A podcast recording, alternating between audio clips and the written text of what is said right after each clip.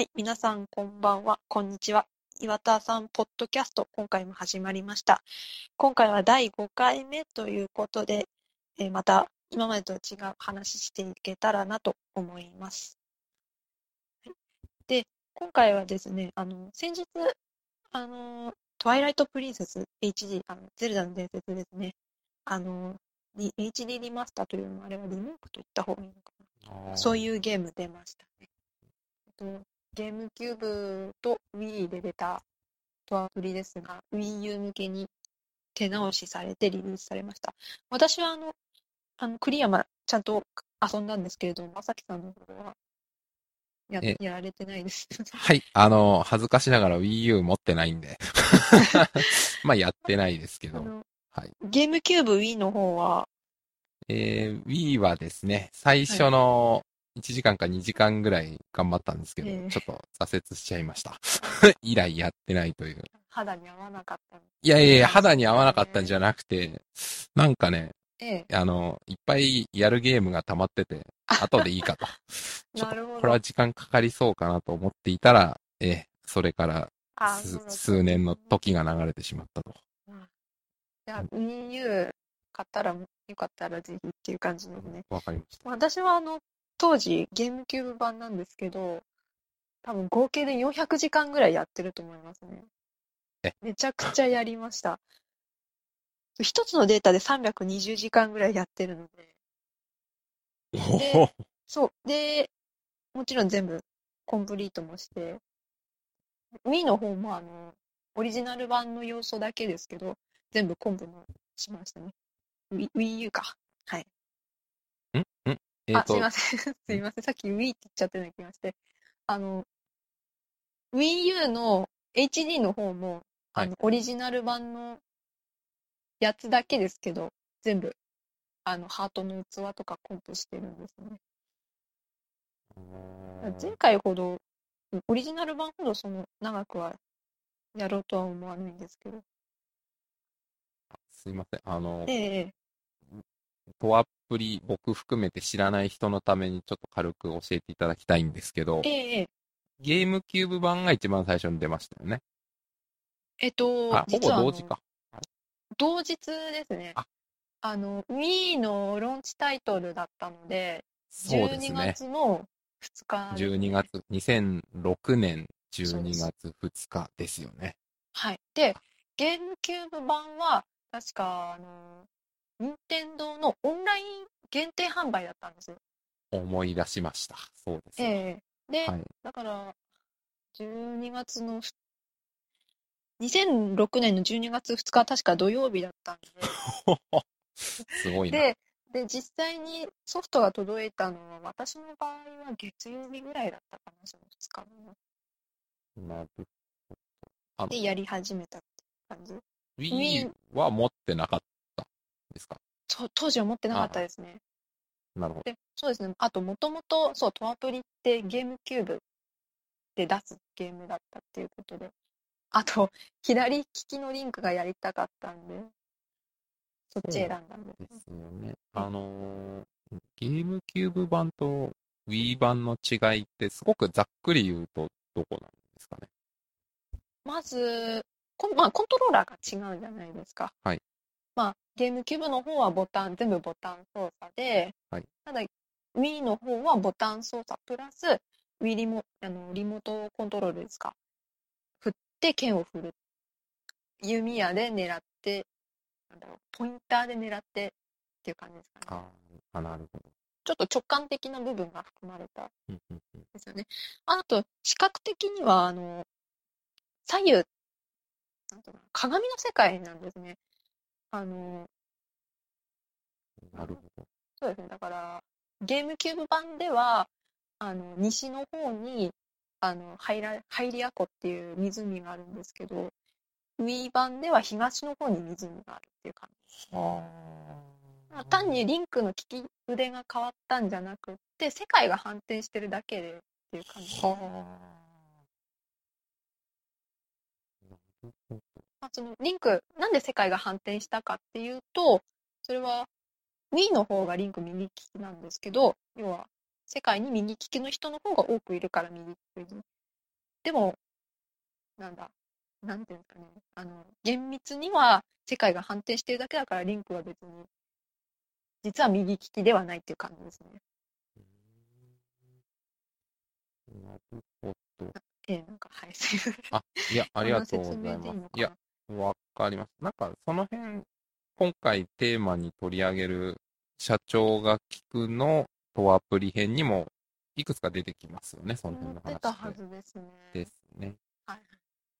なるほど。ちなみに、この間出た Wii U 版は両方入ってるんですか？両方入ってますね。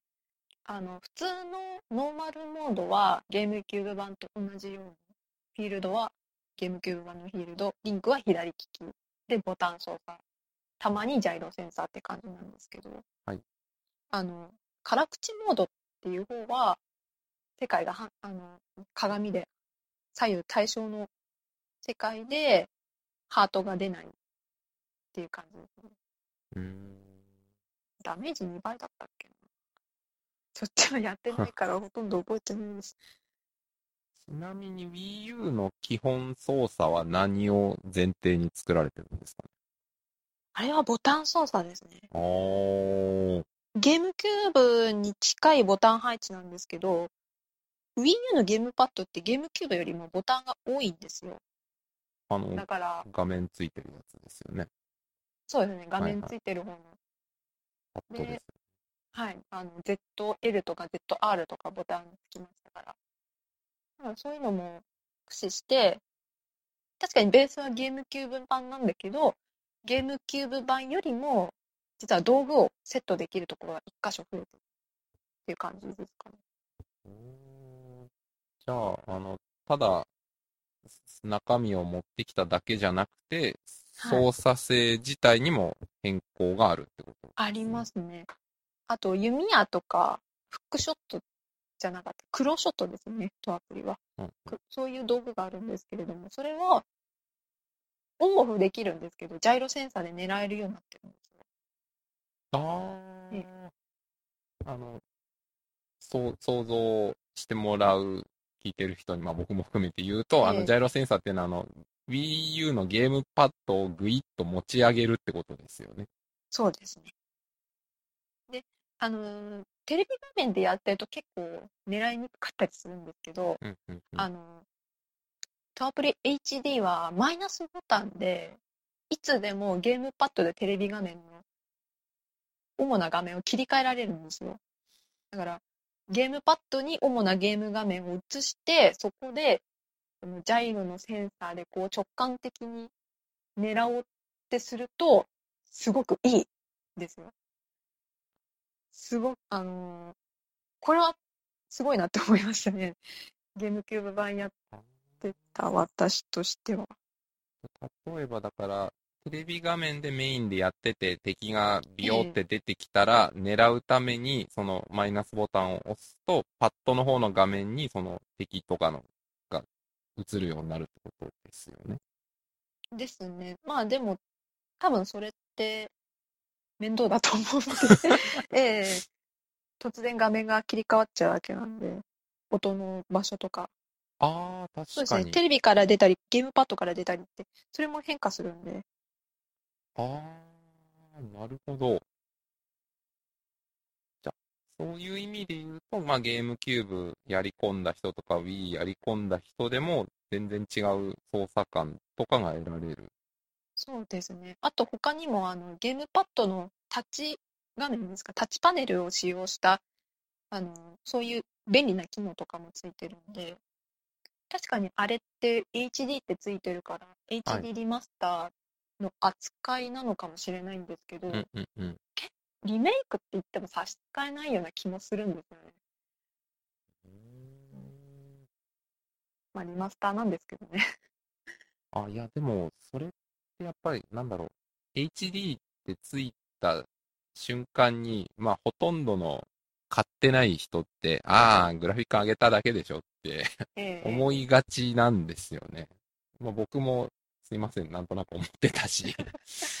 あのーいや、それは、うん、操作性とか、そういう、うん、部分まで変わってるっていうのは、うんとリメイクっというか、まあ、そこまで来てるんじゃないかな、そうですね。思いました。ええ。まあ、単にリマスターだけでは済ませないっていうのが任天堂のスタイルなのかなっていうか、あとは、あ Wii U の強みでもありますよね。うん。そういうコントローラーだからっていうね。なるほど。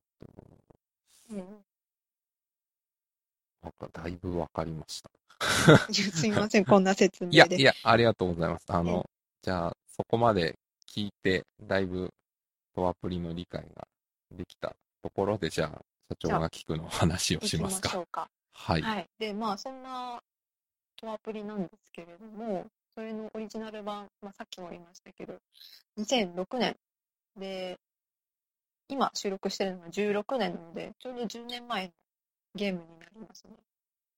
当時、あの、私はですね、あの、なんだろう、ちょうどインターネットをちゃんと使い始めた頃で、で、好きな任天堂のあのホームページを見つけて、で、そこからいろいろ Wii の情報とかも見てたんですけど、はいそこで初めて、あの、なんだろうちゃん、なんだろうな、ゲーム開発者のインタビューっていうのを見たのがこれだったんですよ。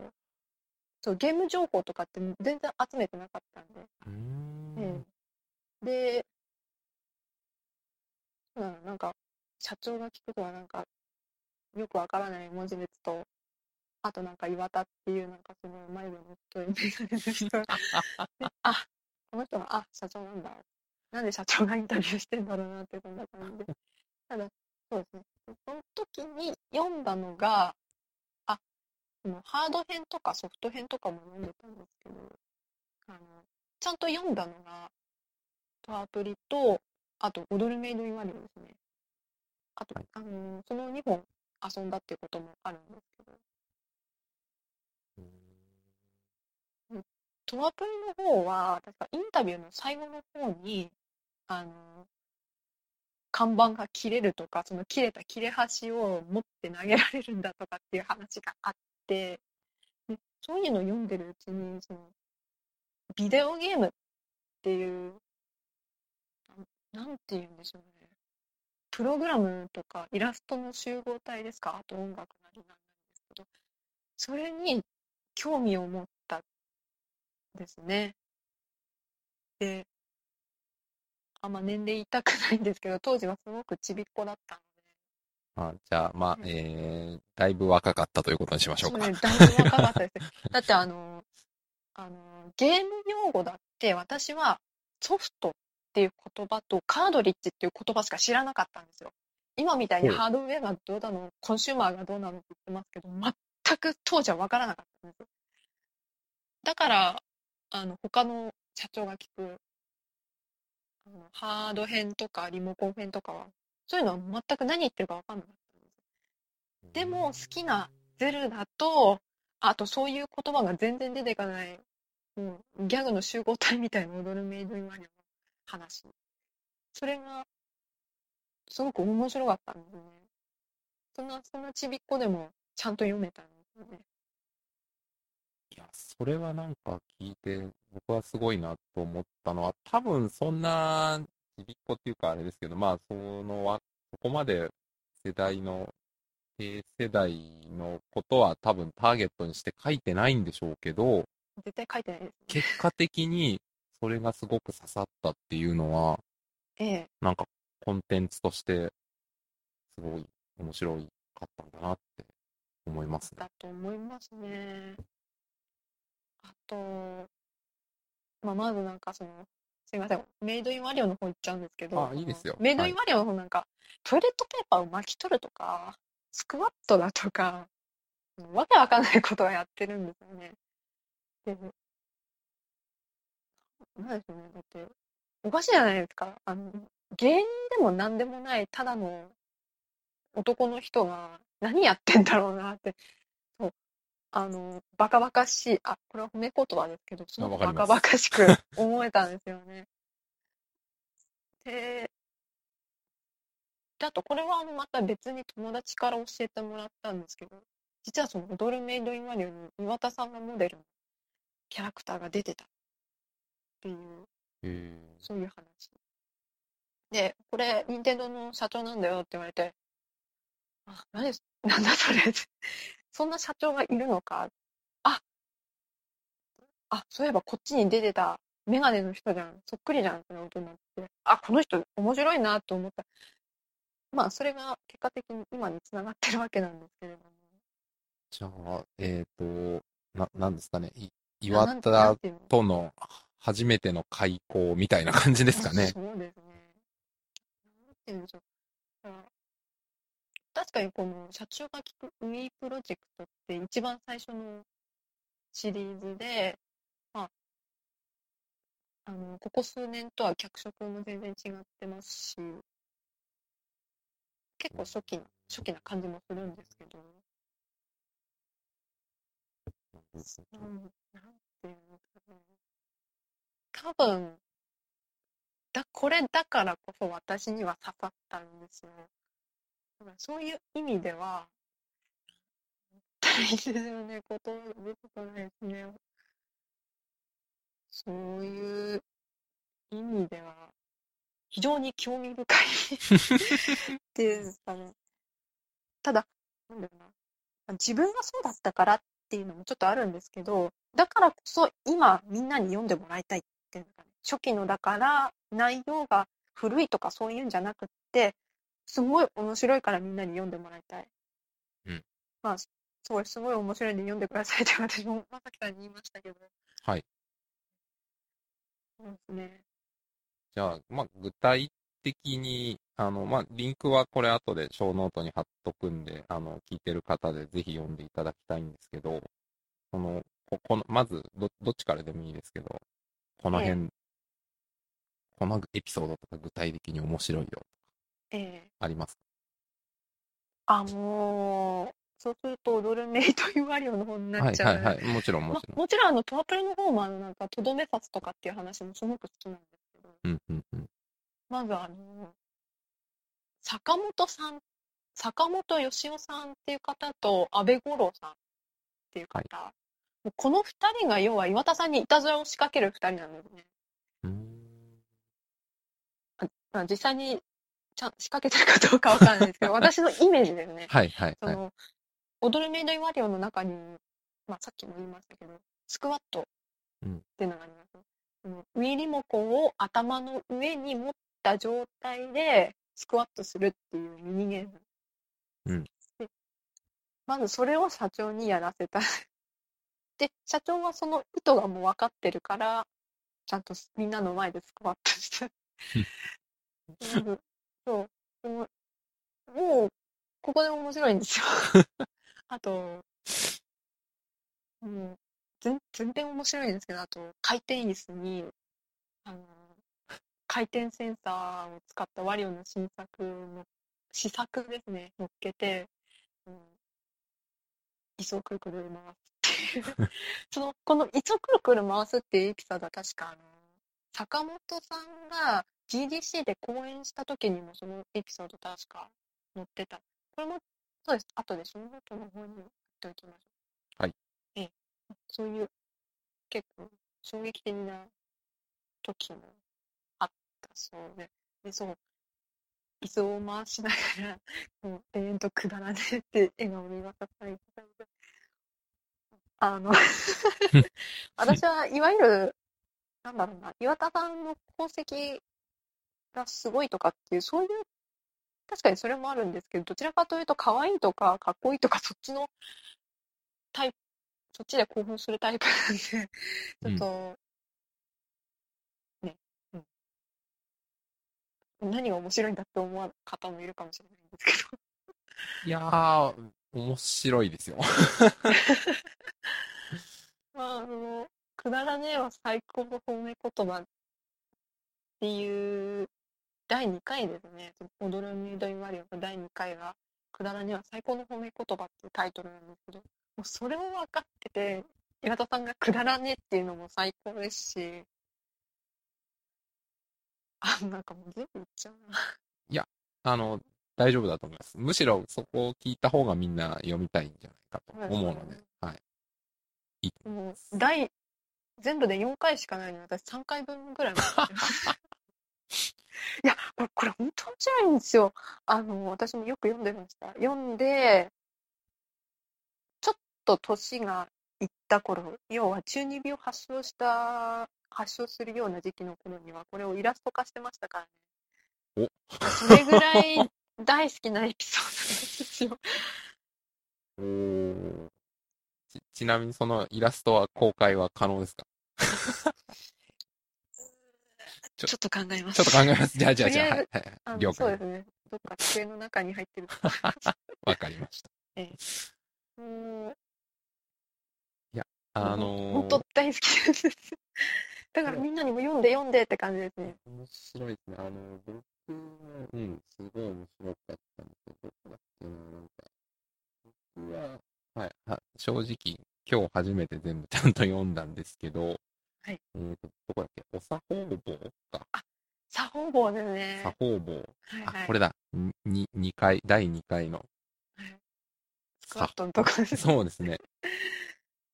で、なんか、ここだけ読むと、なんか意味がわかんないんですけど、でも、このインタビューが出たのが Wii が発売前だっていうことを考えると、はい。要するに、このソフト作ってる時自体まだ Wii はできてないんだよねっていう。商品としての Wii は。そうですね。で、この作法、要はあの、踊るメイドインマリオのゲームの中では、その、ウィーリモコンのようなものを作法棒って呼んで、要はお作法、持ち方ですね。頭の上で抱えたり、うん。置いたりとかするんですけど、うん要は、そのようなものの作法棒、そのようなものを作法棒って呼ばせる。もう一番最初のタイトルでそうやってるわけですけどね。そうですね。なんか、いや、そこが僕読んで思ったのは、は、初め、初めてというか、そのゲーム機、Wii という新しいゲーム機を出す。で、まあ、これこれこういうゲーム機ですよっていうのを一般の人に伝えていくええ、時期なのに、いきなりコントローラーがもはやコントローラーではないみたいな ゲームを 最初から枠壊してねえかこれっていうのが僕はすごい面白くて。でもその枠壊すっていうのがそのメイドインワリオシリーズのいいところなんですよね。うん。どうーんそうだなど、どこでしたっけ？なんか、み、宮本さんには作れないゲームにしようみたいなの書いてありましたよね。あー、どこだったっけな。どっか最初か最後ぐらいじゃなかったでしたっけ？そう、そうですよね。あ、そうですね。えー第4回かな？第第4回の最初のあたり。そうですね。えっ、と、岩田さんもこれか。任天堂ができないことをやるというのは、極端に言うと、宮本さんが作りそうもないものをという意味でもある。っていうところですね。で、すみません、その第4のページ見て思いました。面白い、あの、第4回のページに、あの、これは何ていうのかな。似顔絵チャンネルのプロトタイプですかね。うん。あの、友達コレクションか似顔絵チャンネルかどっちかって言おうとしたんですけど、多分似が、後に、あ、違うか。まあいいや。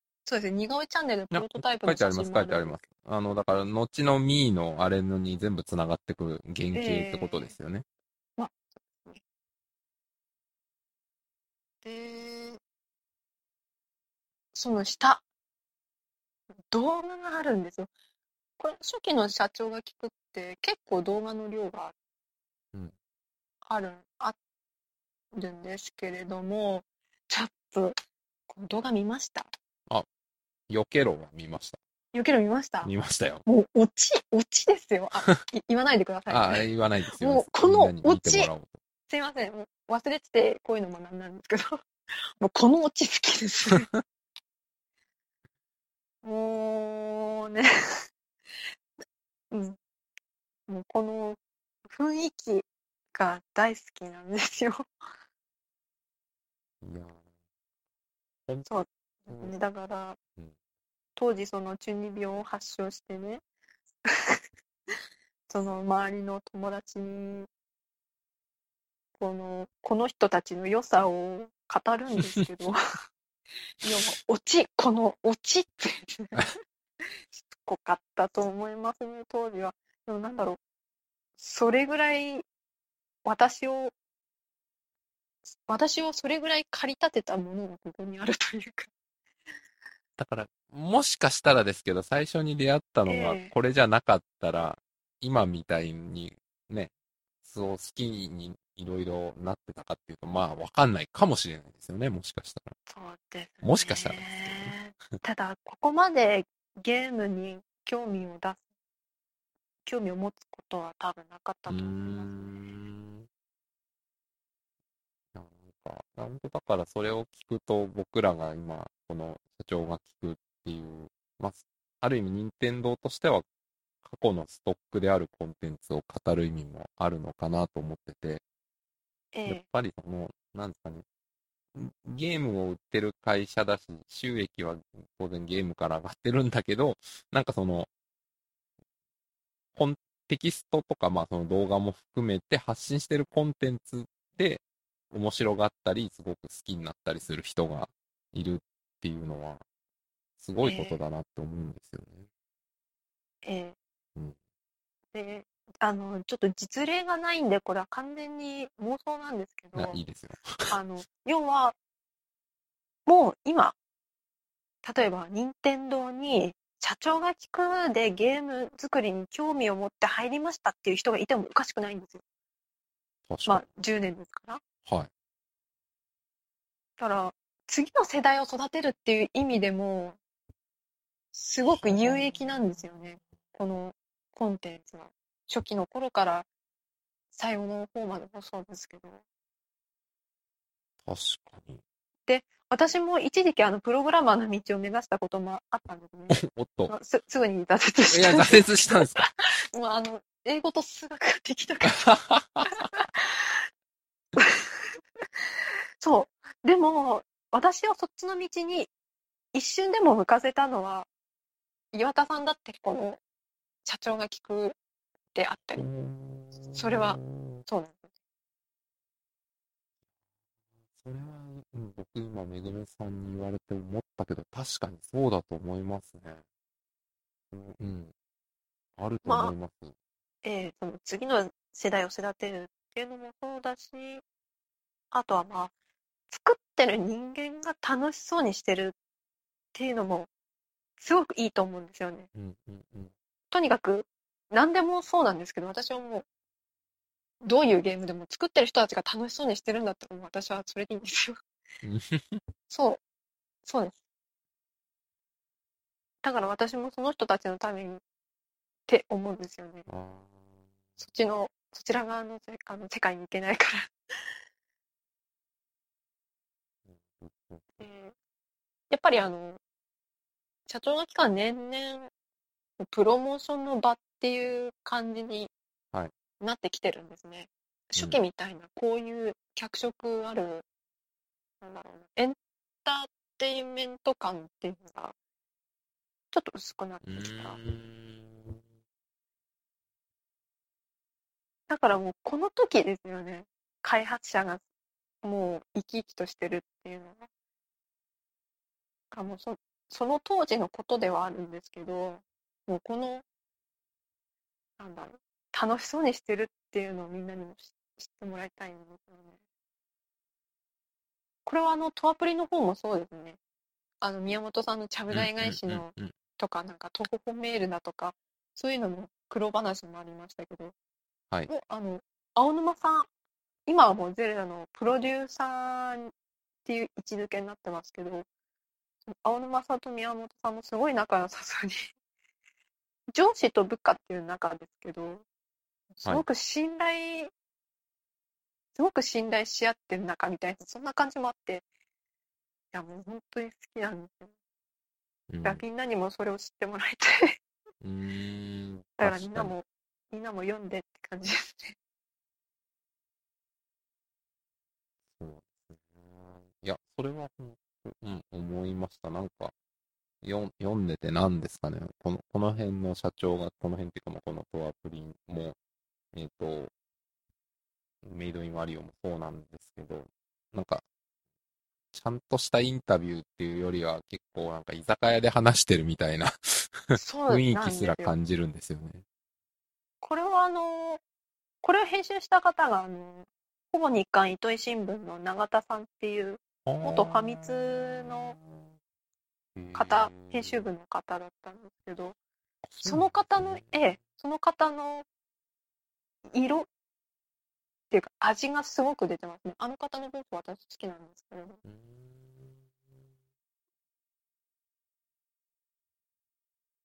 そんな編集者の良さもあってと。はいでもやっぱりこの雰囲気は初期の Wii プロジェクトだけなんですよね。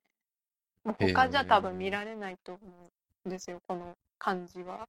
うーん。もうマリオギャラクシーとか Wii フィットのとこから、もう全然空気が違いますからね。ほでもやっぱり初期の方が面白かったっていうのもあったかなそれはあの、エンそのエンターテインメント的にね、ギャグとか笑えるとかそういうのですけどね。そうです。だから、今話題のスプラトゥーンとか、要はあの、ね、あのーあとはゼノブレイドクロスとか、あのファイアーエンブレム、イフとかありますけど、もう時間があったらもう初期の Wii とか DS の頃からもう全部バーって読んでってほしいです。うーんまあ、今回はそのバーって読んでほしいものの一部ですけれども、もう本当にこれだけじゃないんで面白いのは。じゃあ、それは、えっ、と、今後、おいおい紹介していくということにしましょうか。そうですね。そうですね。で、ね、ここ、これで聞いてみんなも、うん皆さんが読んでくれれば、それもいいですし、ネタバレが嫌いな人は先回りして読んでもらってもいいですし、そう、すごいいいと思います。あの、僕もこのポッドキャスト、二人でやってる一人のくせに社長が聞くをあんまりちゃんと読んでないというので、逆にちょうどいいと思います。あの、ええはい。なんか、読んだことない人に伝えるっていう。僕はそうですねちゃんと読んではい。はい。これからもぜひ、いろいろ紹介してください。はい、ありがとうございます。はい。はい、はい。じゃあ、とりあえず、社長が聞くは、今日はそんな感じで。うんちょっとヒートアップしちゃって、何言ってたんかな とか、ちゃんと、いやね、言葉、ね、ちゃんと文章にできてたから。いや、あの、いいと思います。やっぱそこが、あの、なんですかね、書き文字メディアと違って、ポッドキャストの面白いところだと思うので、そうですね、まあ、まさきさんもちゃんと、あの、すごいよくまとめてくれてる はい。じゃあ、社長が聞くはとりあえず今日、こんな感じで。はい。じゃあ、最後に、えー、時事ネタということで、ミートモの話をちょろっとしますか。はい。ミートモのリリースから今で、だいたい2週間なんですけれども、はい。まさきさんどうですか？やってますよ。やってます？あの、まあ、僕とめぐめさん、あの、ミートモの友達になってますしね。ええ。ええ、ええ、ええ。なんていうか、あの、私はあの、他にも無料のゲームとかやったりするんですけれど、あ、ごめんなさい。あ無料のゲームって、ど、どんな、じゃそうですあ、ね。た例えば。具体的にじゃあ何を言うかっていうと、まず私はレゴが好きなんで、例えば、はいはいはいあの、多分皆さん知らないでしょうけど、レゴ、ネックスナイツっていうのが新しく出るんですね。。でそのネックスナイツっていうのは、スマホのアプリと、うんあと、ね、レゴってあの箱でいろいろ大きいのからちっちゃいもの出てますけど、そこに入ってるバーコードをスマホのアプリで読み込んで、はいで、スマホの方のアプリのキャラクターををどんどん強くしたり、いろんな技を使えるようにしたりとかっていう、まあそういう遊びを軸にしたはいテーマなんですね。うーんまあアニメもやりますけど。ね、ね、ネクソナイツ。そうですね。あの、本来はネクソナイツって言うんですけど、おそらく日本展開する上で多分クソっていうところが 引っかかったんじゃないかなと。え、カタカカタカナでは何て書くんですか？ネックスですね。ネネックスですね。ネックスか。じゃあ、ちょっと、そうですね。あ、後でショーノートに貼っておきます。はい。すみません。はいなんか、いいね。ちなみにそのアプリっていうのが無料なんですねうん。で、私はその無料なりに遊んで、あ、もうちょっとお金取ってもいいんじゃねえかとか、まあそういうことも思ったりするんですね。あとは、あのマーベルパズルクエストっていう、マーベル、要はアイアンマンとか、X メンとか、X メンとかっていうか、ウルヴァリンとか、はいまあそういうキャラクターたちが出てくるパズルゲーム、それを一時期かなりやったりとか、あれも基本無料ですね。まあガチャとかのために課金もできるようになってるんですけど、あれもあの、普通に無料の範囲内でやってても、かんちゃんとかなり遊べるゲームだったんで、まあ、すげえなと思いながらやったんで。じゃあまあ、そうですね。あ、ごめんなさい。結構、ええ、その、スマホ系の無料ゲームはまあやってるんだけどってことですね。そうです。まあ、まあ私は、どちらかというとそういうあの、携帯ゲーム機、据え置き機っていうの、そっちの人間なんで、スマホの方にはあまり熱はいかないんですけど、うんうんうん。そういう、あの、パズルなり、あと、ネックスナイツのアプリは、指で操作するアクションゲームなんですけれども、そういうのやってて、うん任天堂とあと、まあ、DNA ですか、はいが出してきた、このミートモっていうアプリは、完成度が桁違いに違うなとクオリティ高すぎるだろうって思ったんですよ。はあ、なるほど。とにかく画質がすごいじゃないですか。うーん。で、あと、超ヌルヌルじゃないですか、動きが。普通、まあ、あの、省電力モードにして、ちょっとカクカクってさせたりもできるんですけど、うんあのー確かに表示させてるものは、ミーと、あとちょっとした家具ぐらい。まあ、要は、一つの部屋の中にミーが1体、あるいは2体っているだけのゲームなんで、別に、画質を良くするっていうことはできると思うんですよ。ただそれでも、見た目的に綺麗すぎるなって。無料じゃない。これは絶対無料じゃない。もうちょっと1000円ぐらい取ってもいいんじゃないかって、私はその時思ったんですけど。なでユーザーインターフェースですか？はいボタンの形、形っていうかデザインなり色なり。全然あの、そういうので苦労したことはないし、あの、なんかコンテ、なんかクローゼットなりプロフィールなり探すのにですね、苦労したことはないし、音楽もいいし、で、ミーフォトですか？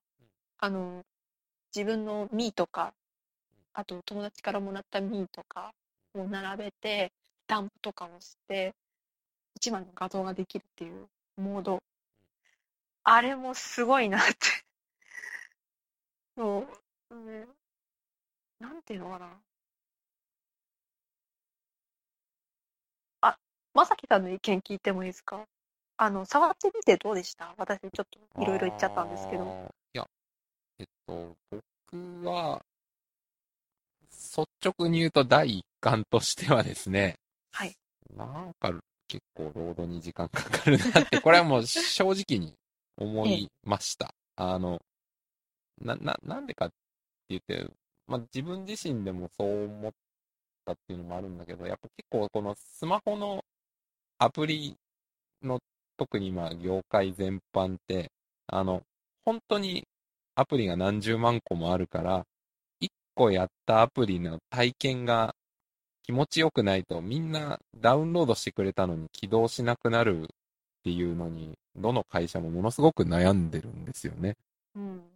だから、まあ僕が勤めてる会社もまあアプリとか作ってるんですけど、っていうのもあって、うん。なんか、ここれ結構労働時間長えけど、ユーザー離れないのかなってふと、ふと思いましたね。いや、もちろん、クオリティはね、おっしゃる通りで、すごい高いし、あと、何がいいっていうと、えっと、基本って今、無料のアプリは必ず広告が、必ずは言い過ぎだけど、広告入ってることが多いし、まあ、有料はそうじゃないみたいな、だいたい二分法なんですけど、まあ、これに関しては、さっきめぐめさんも言ってましたけど、無料でいいのかよっていう広告も出ないし、みたいな。えっていう部分ではすごくいいなとは思いましたね。っていう感じですか？え はい。そうそうやっぱり労働の長さですか？あの、私は今 iPhone6 で、で、初回のダウンロードも、あの、初回のダウンロードってなんかすごい長いじゃないですか。はい。で、まあそれを見つ、プロス、なんだ、プログレスバーあったっけな。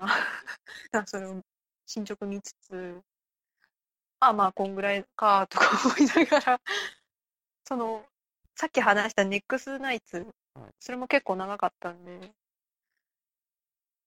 まあ、ただ私はそれを経験してるから結構長いなって思う。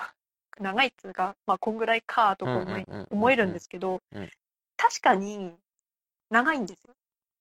うん。で、まあそれを終えてしまえば、まあちょっとした準備時間っていう感じの労働を挟むぐらいでゲームはスイスイ進んでいくんですけど、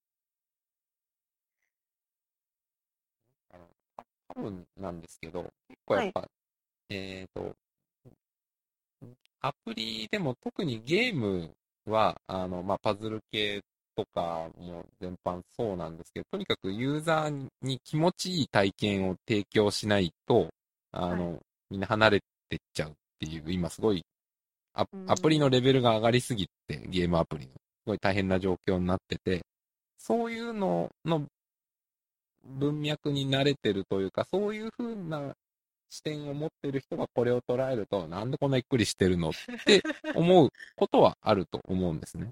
でも、多分、このゲームの本質って別に、あの、なんだろう、やってる、すごく集中してやるというよりは、あの、他の人と一日何分かずつ、ちょろちょろコミュニケーション取って、なんか、何が、何食べたとかいうのに、次の日に、へえ、こんなん食ったんだ、みたいな。で、それにまた次の日に、うんうん、みたいな、うんうん多分、そういう緩い時間をかけるっていうことを大事にしてるんだと僕は思ったんですよね。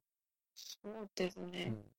うん、僕は僕の意見ですけどね。ええええ要はあの、確かにゲームではあるんだけど、どちらかといえば友達コレクションなりですかね。要はあれ内輪、内輪か。すみません、いつも間違えちゃうんだよな。内輪ネタはいのゲームなんですよね。だから緩くてうんいいんですよね。そうなん。だから、そういう意味で言うと僕がさっきなんか、ノード長いなとか言っちゃったんですけど、やっぱり、どうしてもこのスマートフォンのアプリっていう構造で考えると、みんな他の慣れてるものと比較しちゃうっていうのがあるから、うん。やっぱりだから、これってなんだろう、任天堂が今まで、まあ岩田さんも時々言ってましたけど、その別にあんま得意じゃない分野で勝負はしなくていいです、みたいなこと岩田さんも前言ってたと思うんですけど、はいその、なんでアプリやんないんですかとか、何年か前によく言われてたじゃないですか。はい。で、結構、まあそれは自分たちの得意分野でやるんですって言ってたけど、まあ今実際こうやってアプリが出てきたってなると、この、さっきのお作法の話じゃないんですけど、スマホアプリのお作法みたいなところを、任天堂であっても要求されがちになるっていう、まあ、パラドックスっていうか、ジレンマっていうか、これがあるのかなって、ちょっと思いました。すごくあると思いますね。特にわ私の周りって、スマホではゲームやらなくって、あー任天堂のゲームばっかりやってるうんっていう人がとても多いんですね。うんうんうん。で、まあ私も実際、そうです、任天堂のハード以外は持ってなくて、うんまあスマホでもちょこちょことやる程度なんですが。うんだから、確かに、それで、その人たちが、例えば、ロード長いって言ったら、あ任天堂らしくないとかって思っても仕方ないのかなっていうのはちょっとありますね。うんなんていうのかな。確かに、任天堂のアプリなんだけど、いや、DNA も関わってるよっていうのを私はうんうんみんなにも意識してもらいたいんですが、ただ、どうにももう、ビジュアルが友達コレクションなので、みんな多分そうは思わないのかな。そうですね。だからね、その、これはあの、あんまり私は言わないように、言わないようにしてるんですけれども、はいちょっと外見てきた方がいいよって。ちょっとその手に持ってるスマホにねって、ちょっと気になってる他社さんの無料のゲームでいいからちょっと入れてやってみてちょっとうんもう、任天堂はもうクオリティが高すぎて、もうハードルずっと上がってる状態なんですよ。だからそれよりももっと下の方を見てて、任天堂がどれぐらいすごいか、ちょっと外の世界行って、で、信仰心高めてきて。そうです。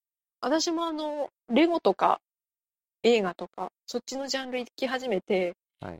任天堂がどれだけ白、まあ中は知りませんけど、白い会社なのか、すごい会社なのか、うんうん誠実であるうんよく分かったんですよね。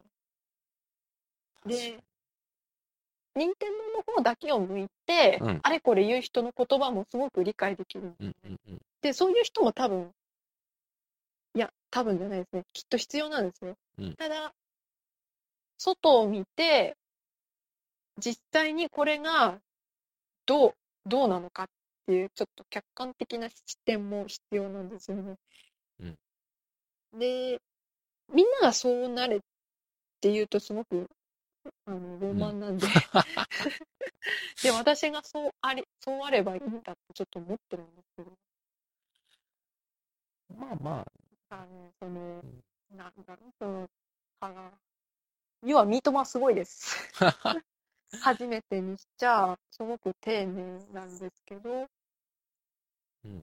まあ、そうです。任天堂がスマホのね、アプリに乗り出して、要はまだ2週間しか経ってまあないわけで確かに、ね。まあちょっと評価するのはどう考えても早いんですよ。そうですね。あと、そうそう、ミートモも今バージョン1.0.1ですけど、またなんかアップデートするって言ってますし、ちょっとこれからが楽しみですね。まあね。現時点ではファーストインプレッションみたいな感じで。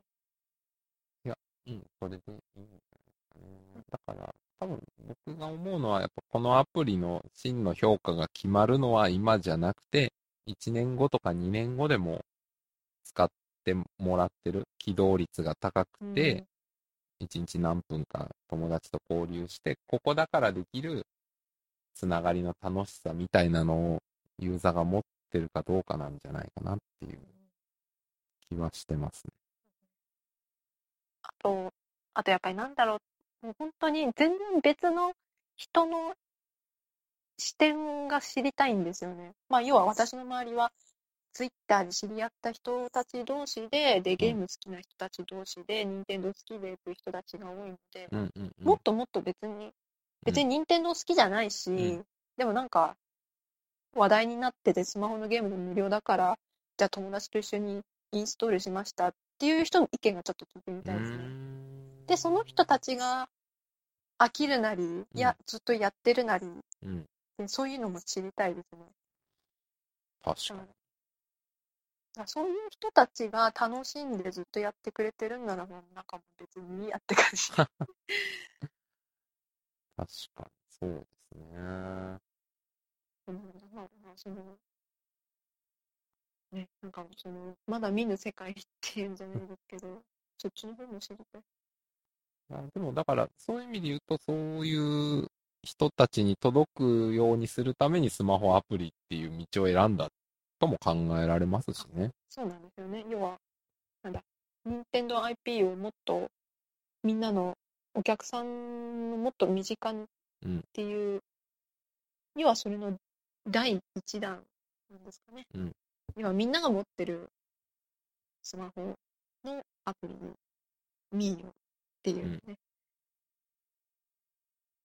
確かに。うん。まあ、そういう意味で言うと、まあ、その、まあ、これからの、ミートモであるとか、第2弾、第3弾のアプリがどうなっていくかっていうのは、やっぱ注目かなって思いますね。そうですね。うんもっとその、ゲーム寄りになっていくのかとか、うん気になりますね。そうですね。まあ、あと、ビジネス的な興味で言うとあ、これはどう収益化を考えてるのかなっていう。う、あれ、コインって買えるんでしたっけ？今。買えます。あ、もう買えるんですね。知らんかった。最初から買えますねマジっすか。知らなかった。買ってないから。ちょっとその、今はわかんないですけど、ボーナスついてますね。まあ、本当に数百コインの差なんです。ちちなみにコインって何に使ってますか？コインは二通りありますよね。あの、服を買うのと、はい落としてみーっていう、落として景品をもらうっていうミニゲーム、あれに使いますけど、はい私はあの服に使ってますね。要はあの私は友こ友達コレクションでもそうだったんですけど、いや、ミーの写真をいっぱい撮るのが好きなので、うんうんうんだから服にかけてますね。でで、落としてみーって、ゲームチケットでもプレイできるんですね。はい。で、そのゲームチケットっていうのはゲーム内で、例えば、人気者度とかファッション度をアップさせてゲットもできるし、うんうんうん。あと、マイニンテンドーとの連携でうん、何枚も、あれは購入、いや、そうですね、ミートモコインとかの引き換えができるから、はいこっちでやってみたりとか。うーんだから本当そうなんですよね。どこで収益上げてんのって。なるほど。もう上げる、もう、ここまで来ると上げる目的じゃないんでしょうね、ミートモって。そうですよね。多分さっき言ってた通りで、任天堂 IP をいろんな人に知ってもらう足場第一弾みたいなとええころなんでしょうね。で、そうですね。で、あとなんか、任天堂のアプリは、こんな雰囲気で、別になんか、ガチャとかもやらないし、みたいな。うんうんうん。ユーザーを安心させるためのアプリでもああ、確かに。あるんだろうなと。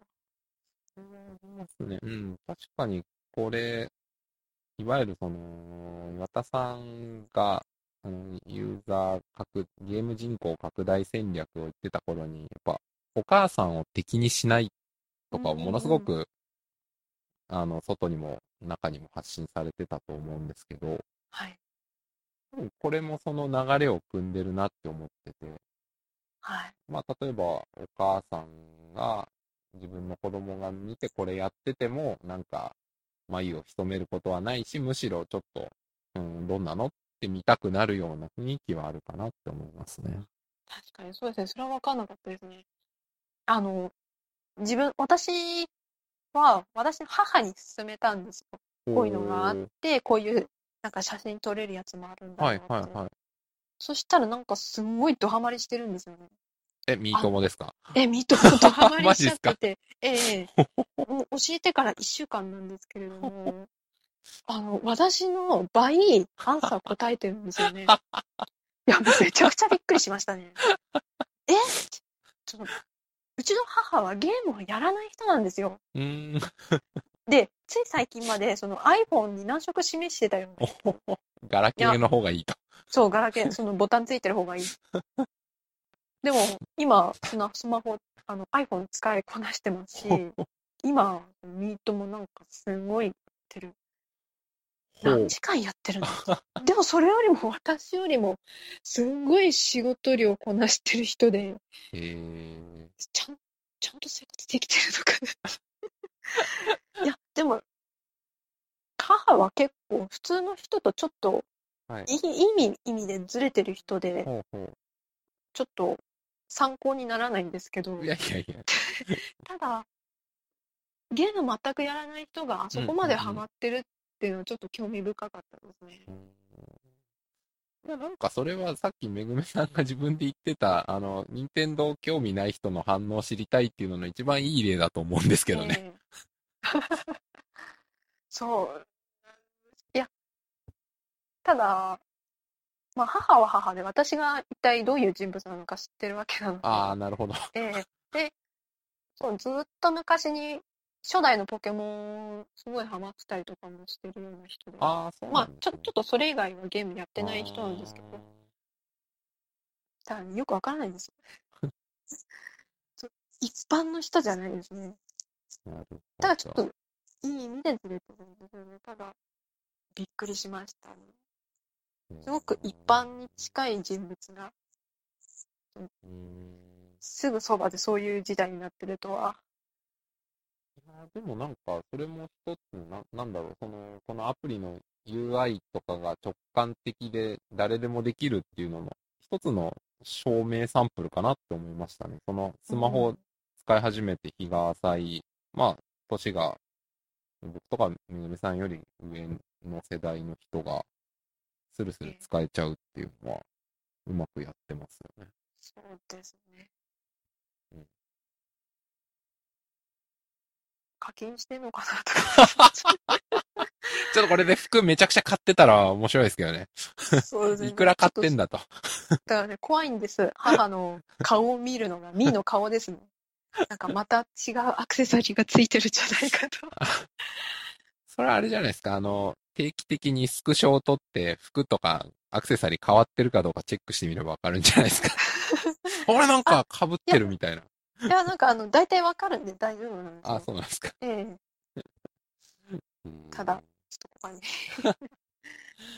いや、でもなんか、あ、ごめんなさい。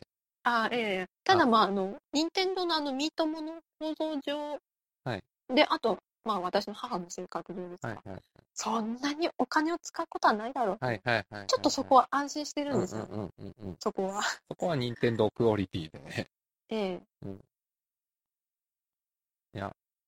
あ、いや、僕が今ちょうど言いたかったのも、それに近い話なんですけど、はいあの、こう、何年か前に、まあ、ガチャ系含めて、スマホのソーシャルゲームとかがすごい盛り上がってた頃に、なんか、お母さんとかが子供をほったらかしてゲームやってるとか、まあ、あとお金それにすごい使っちゃってるみたいなのが社会問題化した時期があったと思うんですね。っええていうか今でもいると思うんですよ、絶対そういう人。はい。でも、そういう、でもやっぱりそういうアプリの仕組みを作って儲けるゲーム会社自体を否定することはできないと思うんですよね。やっぱ別にそれもルールにのっとってやってるわけだから。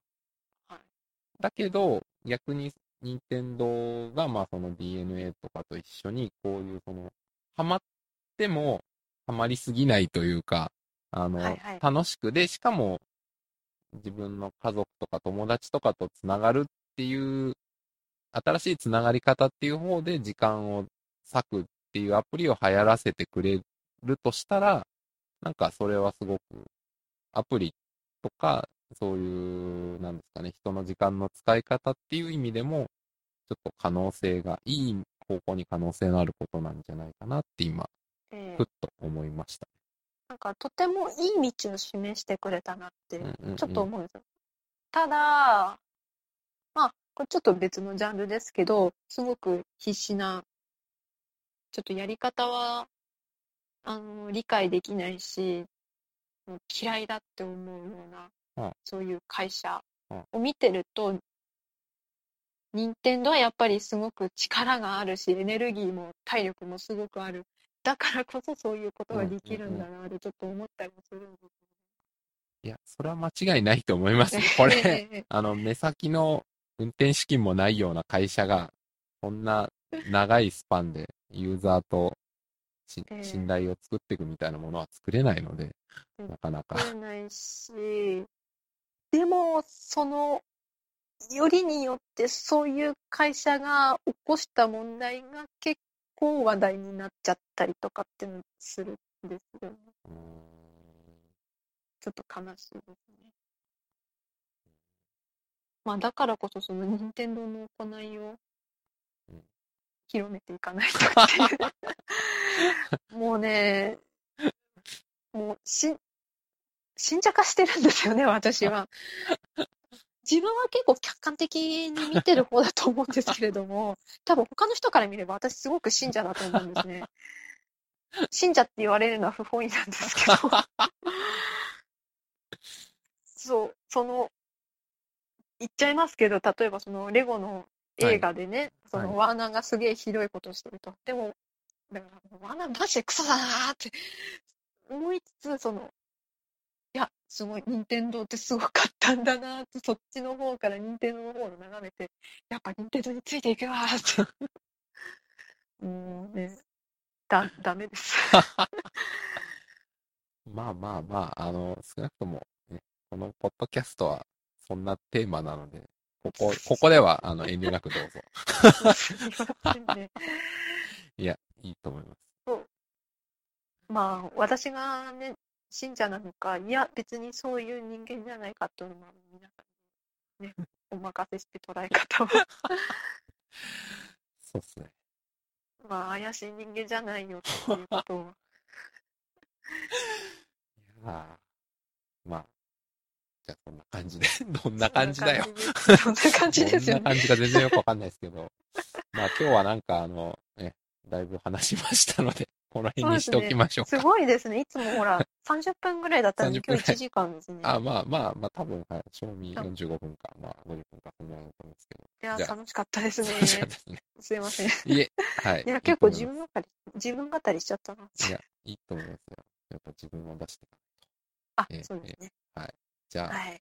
今日はこんな感じにしますか。はい。はいすいません。はい。すいませんでした。